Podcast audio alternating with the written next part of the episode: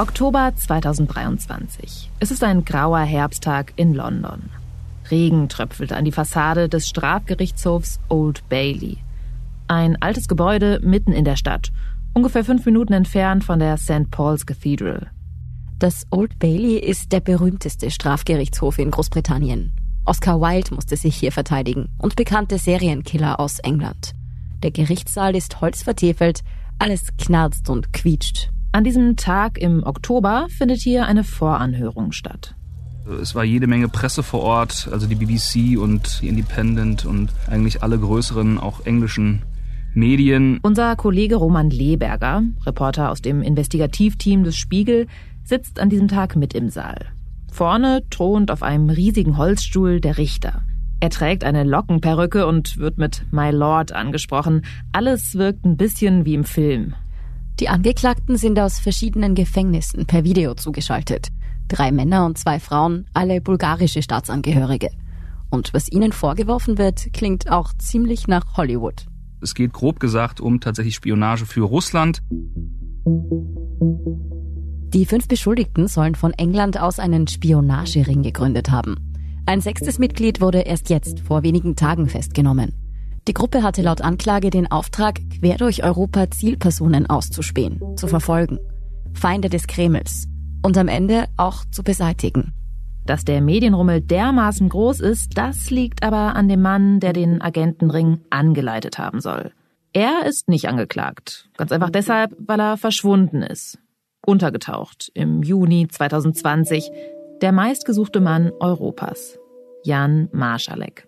Die Ermittler sind überzeugt davon, dass diese fünf bulgarischen Beschuldigten eben im Auftrag Masaleks, der wiederum im Auftrag russischer Geheimdienste gehandelt haben soll, Leute observiert und ausspioniert haben sollen. Jan Marschalek, über den ehemaligen Wirecard-Manager aus Österreich wurde schon viel erzählt. Ja, auch hier in Inside Austria. Ja, Jan Marschalek, der Österreicher, das Mastermind hinter der ganzen IT, sagt man. Jan Marschalek, der wird international gesucht. Es gibt einen internationalen Suchungsbefehl. Ein Wiener Schulabbrecher, der es zum Vorstandmitglied eines börsennotierten Finanzkonzerns schafft ein mutmaßlicher Strippenzieher im größten Finanzskandal der deutschen Wirtschaftsgeschichte. In den Büchern des DAX-Unternehmens aus Aschheim bei München fehlen 1,9 Milliarden Euro. Das Geld war angeblich auf Treuhandkonten in Asien. Und ein Mann, von dem es immer wieder hieß, er sei womöglich ein Spion. Womöglich ein russischer Spion. Es gibt so Kategorien, wo man sagt, das ist so verrückt, das kann man nicht erfinden. Aber bei all dem, was man über Jan Marschalek hört, da kann man manchmal denken, das ist so verrückt, das muss erfunden sein. Unsere Kollegen vom Spiegel und vom Standard sind Marschaleks Spuren nach Russland gefolgt. Gemeinsam mit JournalistInnen vom ZDF und der russischen Investigativplattform Die Insider haben sie Dutzende Datenbanken und Leaks durchsucht, haben alte Weggefährten aufgespürt, Reiserouten rekonstruiert. Wir können detailliert und deutlich wie nie zuvor nachweisen, dass Jan Masalek für unterschiedliche russische Nachrichtendienste gearbeitet hat. Die Spur führt unsere Kollegen nach England, wo es nun zum Prozess gegen Marschaleks mutmaßlichen Agentenring kommt. Sie führt aber auch viel weiter zurück, bis ins Jahr 2014. Was wir herausgefunden haben gemeinsam ist, dass er da quasi angeworben wurde und russischen Geheimdienstlern vorgestellt wurde und das rückt natürlich auch seine Aktivitäten in Österreich in neues Licht. Wir wissen jetzt, dass Ermittler sogar von einer nachrichtendienstlichen Zelle im österreichischen Verfassungsschutz sprechen, die quasi für Russland und für Marschalek aktiv waren. Wir konnten mit Menschen sprechen, die Marschalek damals begegnet sind, die er versucht hat anzuwerben für Projekte im Sinne Russlands. Es ging darum, ob er mich damit beauftragt, für Libyen ein Projekt zu entwickeln, ein Stabilisierungsprojekt, wo er als Privatmann und Investor da auch Geld reinlegen wollte. Und wir haben Erkenntnisse über Jan Maschaleks neues Leben. Nach seiner Flucht, das haben wir rekonstruiert, hat er sich offenbar die Identität eines orthodoxen Priesters zugelegt. Also es ist auch eine irre Geschichte. Ich bin Lucia Heisterkamp vom Spiegel. Und ich bin Antonia Raut vom Standard. In den nächsten drei Folgen von Inside Austria erzählen wir die Geschichte eines Österreichers, der sich als russischer Spion entpuppt hat. Wir zeigen, wie Jan Marschalek von Geheimdienstlern rekrutiert wurde und was er für den Kreml getan hat. Wir folgen seiner Spur nach Russland und rekonstruieren, was wir über das Leben von Jan Marschalek heute wissen. Und wir fragen, wie gefährlich dieser Mann ist.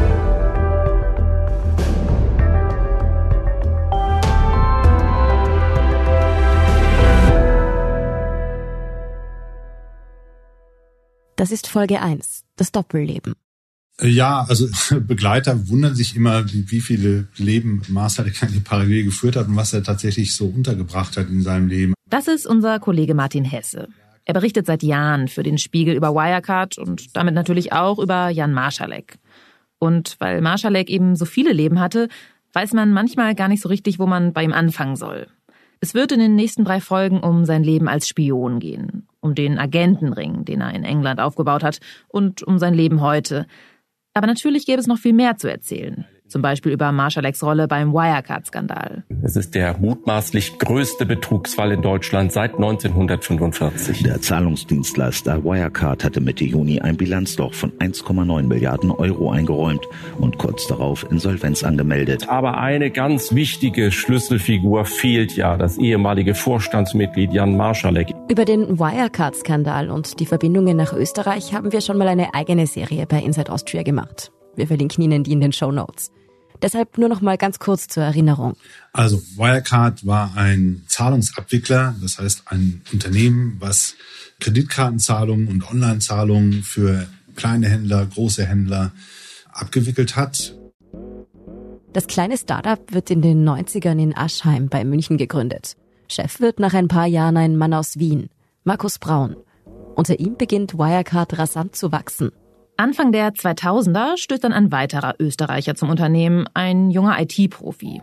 Jan Marschalek oder Marsalek, das geht wohl beides, hat er mal gesagt. Die beiden gelten als Dream Team der Fintech-Szene.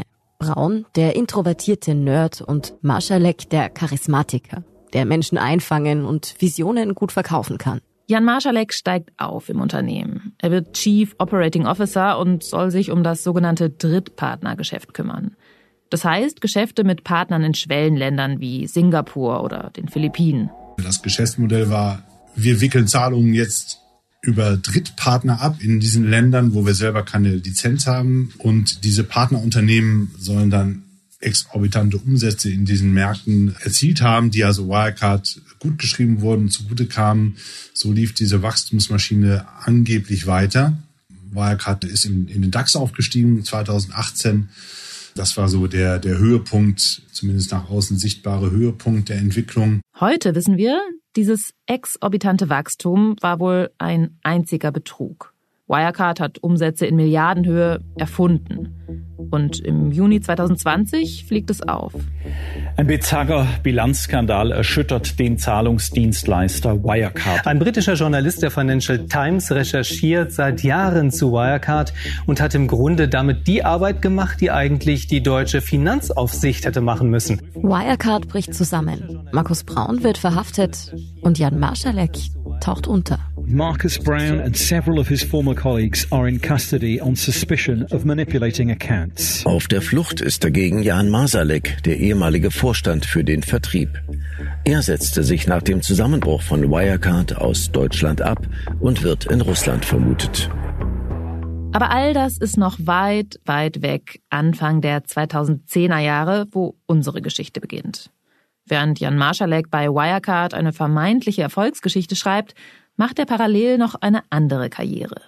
Als die beginnt, arbeitet Jan Marschalek seit zehn Jahren bei Wirecard. Der Aufstieg des Unternehmens hat gerade erst begonnen. Da beginnt der junge IT-Experte, sich immer mehr für Russland zu interessieren.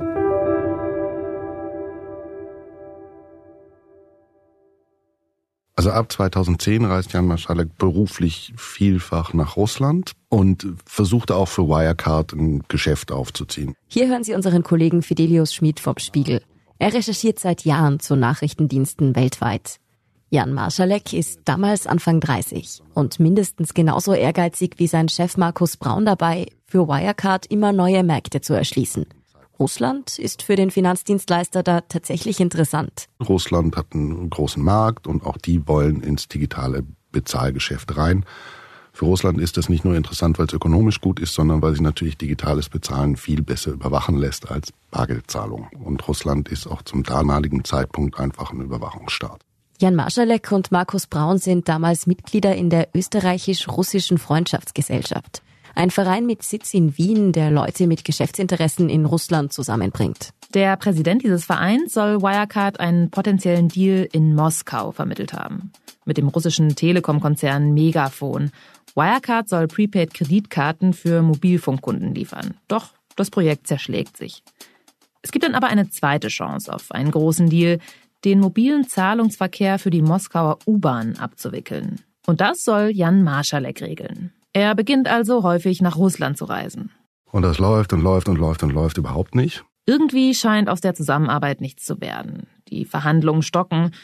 Aber dann passiert etwas Überraschendes. Auf einmal wird wie aus dem Nichts eine junge Frau vorgestellt, Natalia Slobina, damals 29 Jahre alt, blonde Haare, lange Beine. Die attraktive Russin, so sagt man Jan Marschalek, könne helfen, den Deal zu retten. Sie hätte beste Kontakte zur Moskauer Stadtverwaltung. Unsere Kollegen haben aber noch ganz andere Verbindungen aufgespürt. Wir konnten Spuren von ihr feststellen, die ihr so im halbseidenen Bereich stattfinden. Also sie hat stellenweise als Aktmodell gearbeitet. Auf Erotikseiten im Netz findet man Nacktfotos von Slobina. Sie hat auch in einem Horrorsexfilm eine russische Geheimagentin gespielt, die ihre Opfer mit einem Nervengift tötet. Und wie es der Zufall so will, ist zumindest der Teil mit der Agentin wohl nicht nur gespielt. Wir wissen heute, dass Natalia Slobina gut vernetzt in russischen Sicherheitskreisen ist. Es gibt da im Agentensprech so einen Begriff. Honey Trap, also Honigfalle. So nennt man eine Operation, in der die Zielperson durch eine Liebschaft eingefangen wird. Und Jan Marschalek tappt voll hinein. Der Deal zwischen der Moskauer U-Bahn und Wirecard kommt nie zustande. Aber Natalia Slobina nimmt für Jan Marschalek schon bald eine Rolle ein, die weit über seine Geschäftsinteressen hinausgeht. Die beiden werden ein Paar. Man steckt natürlich so in der Beziehung nicht drin, ich interpretiere jetzt. Aber es scheint so, als könnte sie dem Jan ein Leben bieten, das er eben seither nicht kennt. Jan Marschalek führt zu der Zeit parallel auch eine Beziehung zu einer Frau in München. Aber Natalia Slobina ist ganz anders als die Menschen, die er aus Österreich und Deutschland kennt. Mit ihr unternimmt er abenteuerliche Kurztrips. Die beiden reisen zusammen nach Grosny in die tschetschenische Hauptstadt da erzählen Weggefährten von damals, sie wollten über 100 Millionen an Geldern, die der Clan des dortigen Machthabers in Asien geparkt hatte, waschen und zurückbringen. Ja, allein schon diese Geschichte klingt wirklich ziemlich irre. Also Angehörige des tschetschenischen Herrschers Ramsan Kadyrov sollen damals offenbar nach einem Weg gesucht haben, um ihre Millionen, die in Asien liegen, nach Westeuropa zu bringen. Natalia Slobina präsentiert ihren neuen Freund Jan Marschalek als denjenigen, der das Problem lösen kann. Über Wirecard.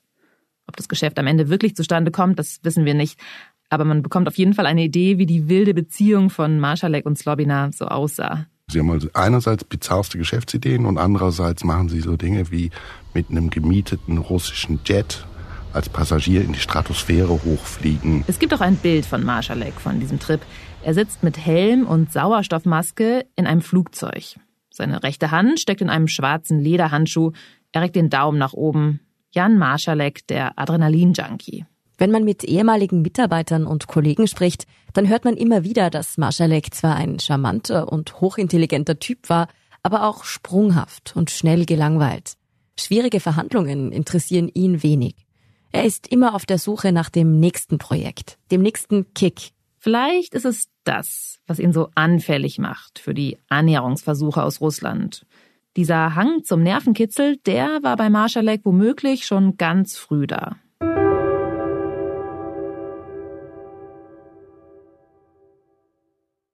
Kurz nach Masaleks Flucht 2020, da bin ich runtergeflogen und habe die Mutter versucht zu finden und dann auch besucht. Unser Kollege Roman Leberger hat vor ein paar Jahren die Mutter von Jan Marschalek aufgespürt, um genau dieser Frage nachzugehen. Wie ist jemand wie Marschalek zu dem geworden, der er ist? Die wohnt etwas außerhalb von Wien in einem kleinen Vorort, in so einem uralten Bauernhaus. Da gibt's auch keine Klingel, also da musste man so eine Glocke läuten. Und ja, ich habe dann kurz mit ihr gesprochen, erklärt, um was es geht. Und sie hat sich dann auch bereit erklärt, mich ins Haus zu lassen und habe dann dort mehrere Stunden mit ihr und auch mit einem Bruder von Masalek mich unterhalten. Die Mutter hat zu dem Zeitpunkt längst keinen Kontakt mehr zu ihrem Sohn Jan. Die haben ein sehr schlechtes Verhältnis, schon sehr lange. Und ja, sie hat viele unflätige Begriffe verwendet, wenn sie über Jan gesprochen hat. Das sei ein präpotenter Zampano, hat sie ihn genannt, also ein arroganter Blender, der größer tut, als er ist. Ein Typ, der sich schnell langweilt, scheint Jan Marschalek immer schon gewesen zu sein. Kurz vor der Matura, also dem österreichischen Abitur, habe er die Schule geschmissen, erzählt die Mutter. Sie wirkt wie eine sehr strenge Mutter, sehr resolut. Man kann sich schon vorstellen, dass da ein Teenager namens Masalek, dass der dort angeeckt ist und dass das keine einfache Beziehung war. Davon konnte ich mich selbst überzeugen, dass es eine sehr resolute Frau ist. Was die Mutter im Gespräch auch betont, dass ihr Sohn schon immer einen Faible für Computer und IT hatte. Schon Ende der 90er, als das Internet quasi noch Neuland war. Also wirklich. Er hat dann, nachdem er die Schule geschmissen hat, eine Softwarefirma gegründet und ist über diese Firma dann zu Wirecard gekommen. Das war wohl auch der Grund, warum Wirecard überhaupt großes Interesse an ihm hatte, weil er eben, obwohl er das nicht studiert hatte, obwohl er nicht mal Abitur hat, offenbar sehr geschickt war im Umgang mit IT-Geschichten. Einen Hinweis darauf, dass Marschalek immer schon Agent werden wollte, den findet unser Kollege übrigens nicht. Keine James Bond Bettwäsche im Kinderzimmer oder sowas. Nur ein altes Foto, das die Mutter ihm am Ende noch zeigt. Unser Kollege hat es damals abfotografiert. Jan Marschalek ist auf dem Bild vielleicht zwölf Jahre alt. Er trägt eine graue Jacke und einen Schlapphut, der ihm viel zu groß ist und sein Gesicht verdeckt. Ein bisschen sieht er schon aus wie ein kleiner Geheimagent auf diesem Foto von der Mutter. Aber dass er jetzt da zum Spion wird, das hat sich, glaube ich, nicht vorhergesehen. Und da ist ja auch die Frage, also es gibt ja solche und solche Spione und Agenten dass Masalek jetzt ein professioneller Nachrichtendienstler im klassischen Sinne war, das glauben wir nicht. Also er ist natürlich einer, der gerne groß tut, der prahlt mit seinen Kontakten, mit seinem Wissen. Das machen Profis im Nachrichtendienstgeschäft natürlich nicht. Trotzdem war er als mutmaßlicher Agent für russische Interessen doch sehr effektiv. Er war ein hohes Tier bei Wirecard. Er hatte dort Einblicke in viele Zahlungsverkehre. Was wir heute wissen, Marschaleks Weg zum russischen Geheimdienst führt über seine russische Freundin die mit ihm abseits vom Schreibtisch bei Wirecard eine Beziehung voller Nervenkitzel und Adrenalinschüben führt. Mit aufregenden Reisen und einflussreichen Leuten, die sie Marschalek vorstellt. Und eines Tages im Juli 2014, zu Natalia Slobinas 30. Geburtstag, lernt er dann einen ganz besonderen Bekannten von ihr kennen.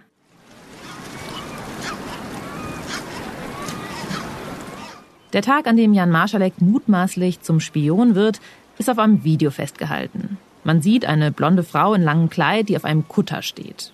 Der Hafen von Nizza im Sommer 2014. Ein Mann mit kurz geschorenen dunklen Haaren im schwarzen Anzug und weißem Hemd läuft auf sie zu und küsst die Frau. Sie kichert ein bisschen, er schaut genervt. Das mit dem Kutter ist ein Scherz, der bei Marschalek wohl nicht so gut ankommt. Nebenan steht ein großes, viel luxuriöseres Schiff, wo natürlich die eigentliche Party für Natalia Slobina stattfindet. Es ist der Tag, der das Leben von Jan Marschalek für immer verändern wird. Der Tag, an dem Natalia ihn mit einem Mann bekannt macht, der ihm noch viel, viel Aufregenderes bieten kann als seine russische Freundin. Das ist der Liebhaber einer Freundin von ihr, der sich in dem Dreieck aus Geheimdiensten und russischer Präsidialverwaltung rumtreibt. Was unser Kollege Fidelius Schmidt damit meint, der Mann ist in russischen Sicherheitskreisen bestens vernetzt. Viel besser noch als Natalia Slobina. Sie nennt diesen besonderen Partygast den General. Mit vollem Namen heißt er Stanislav Petlinski. Sein Rufname? Stas. Er hat beste Verbindungen zum Militärgeheimdienst GRU. Wir wissen, dass er mit dessen Vizechef gut bekannt ist. Dieser Stas hat in den 90ern als Kommandeur bei den russischen Spezialkräften Spetsnaz gedient und später in der Präsidialverwaltung im Kreml gearbeitet. Das berichten Vertraute. Danach wird es etwas undurchsichtig, was Rang und Rolle von Stas angeht. Westliche Agenten betrachten ihn als verlängerten Arm russischer Geheimdienste. Ein Russe jedenfalls mit Rolex und breitem Kreuz, damals 50 Jahre alt. Auf der Party an Deck der Yacht kommen er und Marschalek ins Gespräch. Und beide Männer verstehen sich auf Anhieb prächtig. Also Stanislav Petlinski hat uns gesagt, I immediately fell in love with him. Unsere Kollegen haben Petlinski alias Das nämlich für diese Recherche getroffen in Dubai. Davon werden wir noch in der nächsten Folge sprechen. So viel verraten wir jetzt schon mal.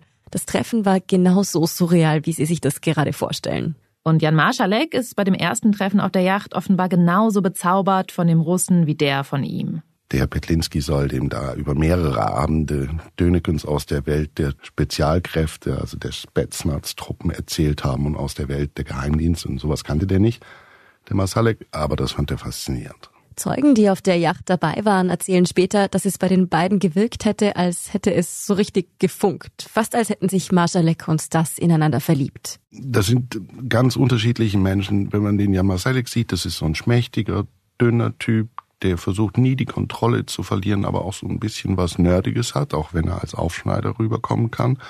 Und der Petlinski ist viele Jahre älter, war im Krieg, ist gestellt durch die eine oder andere Affäre, die da in Russland im Kreml läuft. Der hat Erfahrung in Bereichen, die Jan Masalik nicht kennt. Es ist der Beginn einer ganz besonderen Männerfreundschaft, könnte man sagen. Petlinski wird für Jan Marschalek zum Türöffner in die Welt der russischen Geheimdienste. Und der fängt also an, ihn in Russland vorzustellen, erstmal bei so Sicherheitspolitikern der Duma und dem russischen Parlament und dann aber auch Vertretern unterschiedlichster Sicherheitsbehörden. Und das sind einerseits potenzielle Kunden für Jan für Wirecard und andererseits ist das natürlich ein Feld, um sich im gewissen Schattenleben zu bewegen. Petlinski oder Stas erzählt später in kleiner Runde, er habe Jan nach dem ersten Treffen einfach an den russischen Militärgeheimdienst GRU übergeben. Auch westliche Agenten gehen davon aus, dass Masalek ab Sommer 2014 ein Werkzeug russischer Geheimdienste wird. Manche Weggefährten sprechen davon, dass man Marschalek aus zwei Perspektiven betrachten kann. Den Marschalek vor Stas und den nach Stas. Und diesem neuen Jan Marschalek wird sein Büro in der Führungsetage von Wirecard in Aschheim offenbar zu langweilig.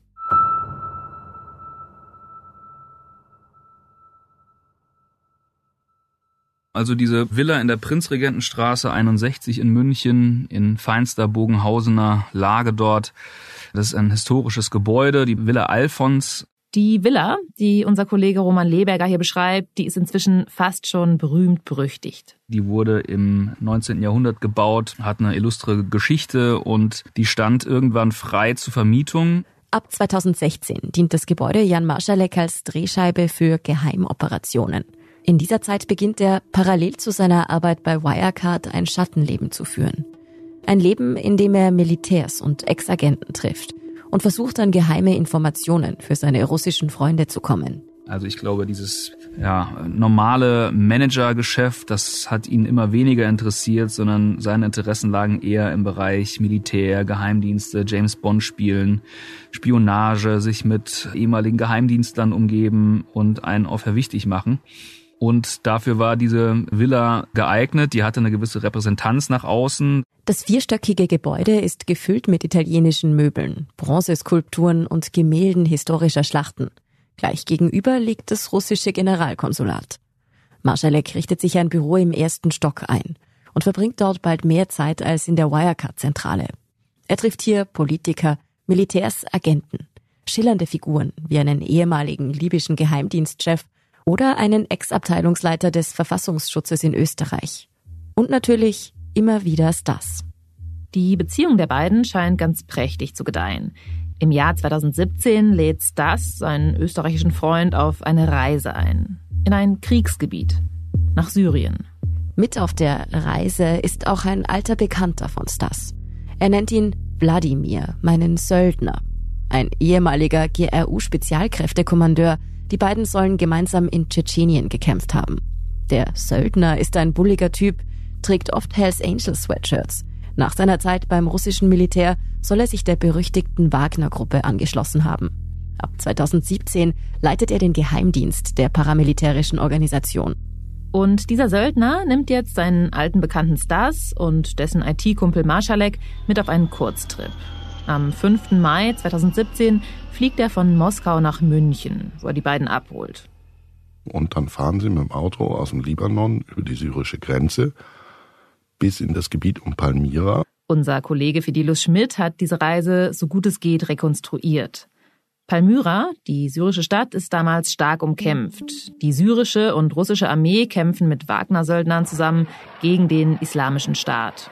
Syrian state forces are bombarding IS soldiers with artillery and showering down bombs from above. Die Wagner-Milizionäre kämpfen aber nicht nur gegen Terroristen, sie foltern auch Zivilisten zu Tode.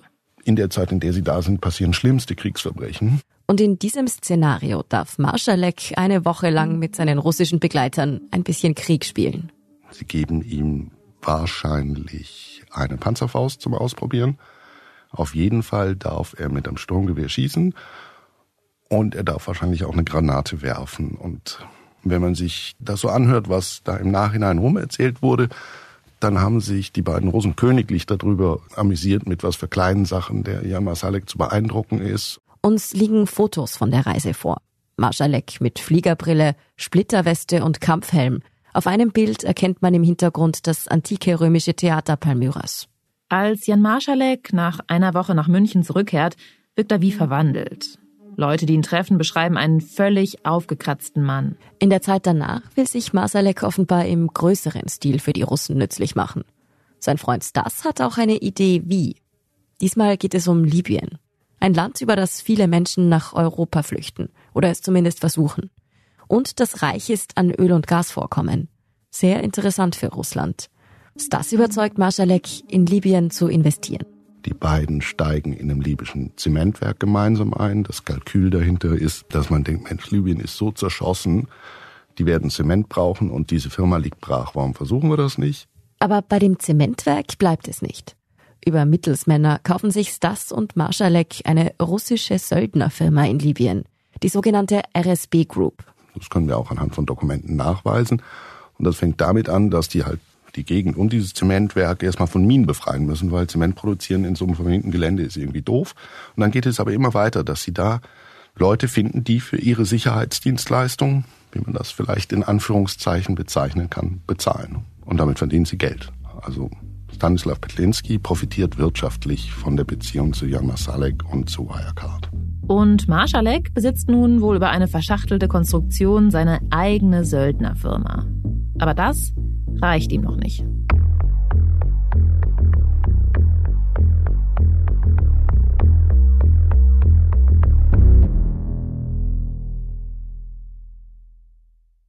Ja, also ich würde schon sagen, dass er, dass Jan Wasilek äh, charismatisch ist. Er hat spricht gut, er ist sehr selbstbewusst und das äh, kommt schon gut rüber. Das ist Kilian Kleinschmidt. Er ist Entwicklungsexperte, hat lange für die Vereinten Nationen gearbeitet. Wir sprechen mit ihm per Videocall, weil er gerade in Tunis sitzt. Kleinschmidt hat Marschalek vor sechseinhalb Jahren getroffen. In einem Nobellokal in München, der Käferschenke, wo das Mittagsmenü auch schon mal über 50 Euro kostet.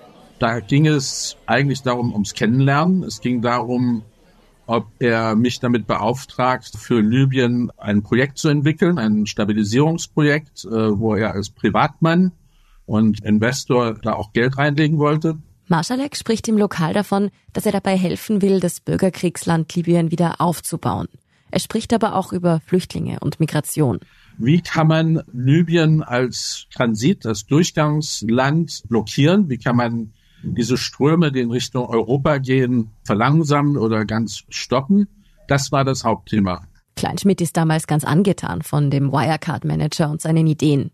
Marschalek erzählt ihm auch von seinem Syrien-Trip, der gerade erst ein paar Wochen zurückliegt und wohl noch immer großen Eindruck auf ihn macht. Dass er dort mit Hilfe der Jungs reingeflogen sei. Und das wäre für ihn ein Augenblick gewesen, wo er wirklich erkannt hatte, wie wichtig es ist, dass Länder nicht in solche Situationen kommen. Wen genau Marschalek mit den Jungs meint, das sagt er nicht. Aber eigentlich weiß der Krisenexperte Kleinschmidt natürlich, wer da gerade in Syrien ist. Also Russland und Wagner-Söldner. Natürlich äh, hätte man sich oder hätte ich mich da fragen sollen, wie, wie kommt denn ein Geschäftsmann wie, wie Marsalek dazu, auf einem wohl russischen Helikopter nach Palmyra zu fliegen? Und noch etwas ist Kleinschmidt seltsam in Erinnerung. Marschalek will, dass er für ihn eine Studie erstellt, wie Libyen wieder aufgebaut werden kann. Das Honorar 200.000 Euro. Die Rechnung soll über das russisch-libysche Kulturinstitut in Moskau gestellt werden. Aber damals ist Kleinschmidt nicht weiter skeptisch. Er nimmt den Auftrag an. Monate später lädt ihn Marschalek wieder ein, diesmal in die Villa in der Prinzregentenstraße. Kleinschmidt bringt einen Mitarbeiter zu dem Treffen mit. Marschalek hat zwei Berater aus Österreich dabei. Und im Vorgespräch, wo man so steht und auch ein bisschen Kaffee trinkt und ein paar Plätzchen und Kuchen isst, da meinte er zu den beiden Österreichern, könnt ihr danach, habt ihr danach noch Zeit? Wir müssen noch über die neue Ausrüstung sprechen und das neue Equipment. Und was Marschalek dann sagt, das ist dem Krisenexperten Kleinschmidt bis heute im Ohr geblieben. Ja, vor allen Dingen die, die neuen Bodycams, die sind ja wirklich geil und da gibt es, da haben wir auch ganz tolles Videomaterial, das kann man aber nicht zeigen, weil die Jungs erschießen ja alle Gefangenen. Diesmal ist ganz klar, wen Marschalek mit den Jungs meint. Die Söldner der Wagner-Truppe. Und was es mit dem Equipment auf sich hat, Marschalek hat eine perfide Geschäftsidee. Die Kämpfer sollen Bodycams tragen und ihren Kampf gegen Islamisten ins Internet übertragen. Wem das gefällt, der soll im Gegenzug an die Miliz spenden können. Nur die Videos, die es schon gibt, die taugen dafür blöderweise nicht. Na, darüber hat er gelacht. Haha, die, die Jungs erschießen ja alle Gefangenen, das können wir ja nicht nutzen, um die tollen Video, äh, die tollen Bodycams vorzustellen. Das war so in die Richtung. Ich fand das lustig. Kleinschmidt ist entsetzt. Und plötzlich geht es Jan Marschalek offenbar auch gar nicht mehr darum, in Libyen Entwicklungsarbeit zu leisten. Stattdessen will er Milizionäre zu Grenzbeamten ausbilden. 15 bis 20.000 Soldaten. Die sollen dann im Süden Libyens Migrationsströme kontrollieren. Kleinschmidt will mit all dem nichts zu tun haben. Er steigt aus. Das Projekt scheitert, wie so vieles, das Marschalek anfängt. Die große Frage, die aber natürlich bleibt, was wollte Marschalek in Libyen? Was hätte er davon gehabt, Grenzbeamte auszubilden? Unser Kollege Fidilus Schmidt hat zumindest eine Theorie. Man kann versuchen, den Flüchtlingsstrom übers Mittelmeer zu kontrollieren oder zumindest ein bisschen zu beeinflussen. Und wer hat ein Interesse, dass der reguliert wird? Natürlich einerseits Italien. Andererseits haben wir jetzt auch gesehen, dass Russland ja das Thema Migration ganz gezielt nutzt, um Unfrieden in europäische Gesellschaften zu bringen. Und wenn man jetzt weiß, dass Marschalek damals schon längst im Dienste Russlands stand, dann kann man natürlich darüber spekulieren, wer Marschalek zu seinem Migrationsprojekt inspiriert hat. Und wenn man jetzt will, dann kann man sagen, dass das vielleicht der Versuch war, so ein Projekt aufzusetzen. Wir machen euch die Grenze zu, wenn ihr brav seid, und wir machen sie auf, wenn wir euch ärgern wollen. Ich möchte bitte, dass hier klar ist, das ist eine Meinungsäußerung von mir. Das ist eine Vorstellung. Wir haben keinerlei Beleg, dass es wirklich so war.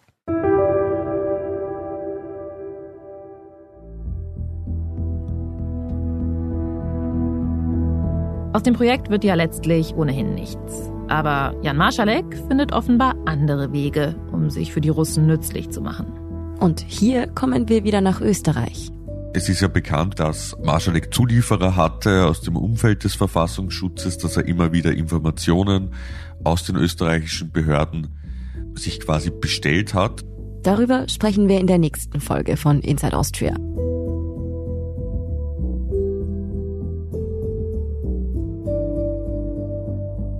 Inside Austria hören Sie auf allen gängigen Podcast-Plattformen, auf der Standard.at und auf spiegel.de. Wenn Ihnen unser Podcast gefällt, folgen Sie uns doch und lassen Sie uns ein paar Sterne da. Kritik, Feedback oder Vorschläge zum Podcast wie immer gern an insideaustria.spiegel.de oder an podcast.derstandard.at. Und noch eine kurze traurige Nachricht. Unsere liebe Kollegin Antonia Raut verlässt uns leider für ein halbes Jahr. Genau, ich darf endlich mein Studium abschließen und nehme dafür eine Bildungskarenz. Ich werde euch aber auf jeden Fall weiter jede Woche fleißig zuhören. Wenn Sie unsere Arbeit journalistisch unterstützen wollen, dann können Sie das übrigens am besten mit einem Abonnement machen. Und unsere Hörerinnen und Hörer können mit dem Rabattcode Standard zwölf Wochen lang das Angebot von Spiegel Plus für nur 2,49 Euro pro Woche testen. Alle Infos dazu finden Sie auf spiegel.de slash der Standard. Alle Links und Infos stehen wie immer auch in den Show Notes zu dieser Folge. Danke fürs Zuhören und allen, die auch hinter den Kulissen an diesem Podcast mitwirken. Ein besonderer Dank geht diesmal an das Rechercheteam von Spiegel, Standard, ZDF und die Insider unter Leitung von Jörg Diehl. Und an unsere KollegInnen Regina Steffens, Jasmin Yüksel und Scholt Wilhelm. Außerdem für die Produktion wie immer Dank an Christoph Neuwirth. Ich bin Lucia Eisterkamp. Ich bin Antonia Raut. Wir sagen Tschüss und Baba.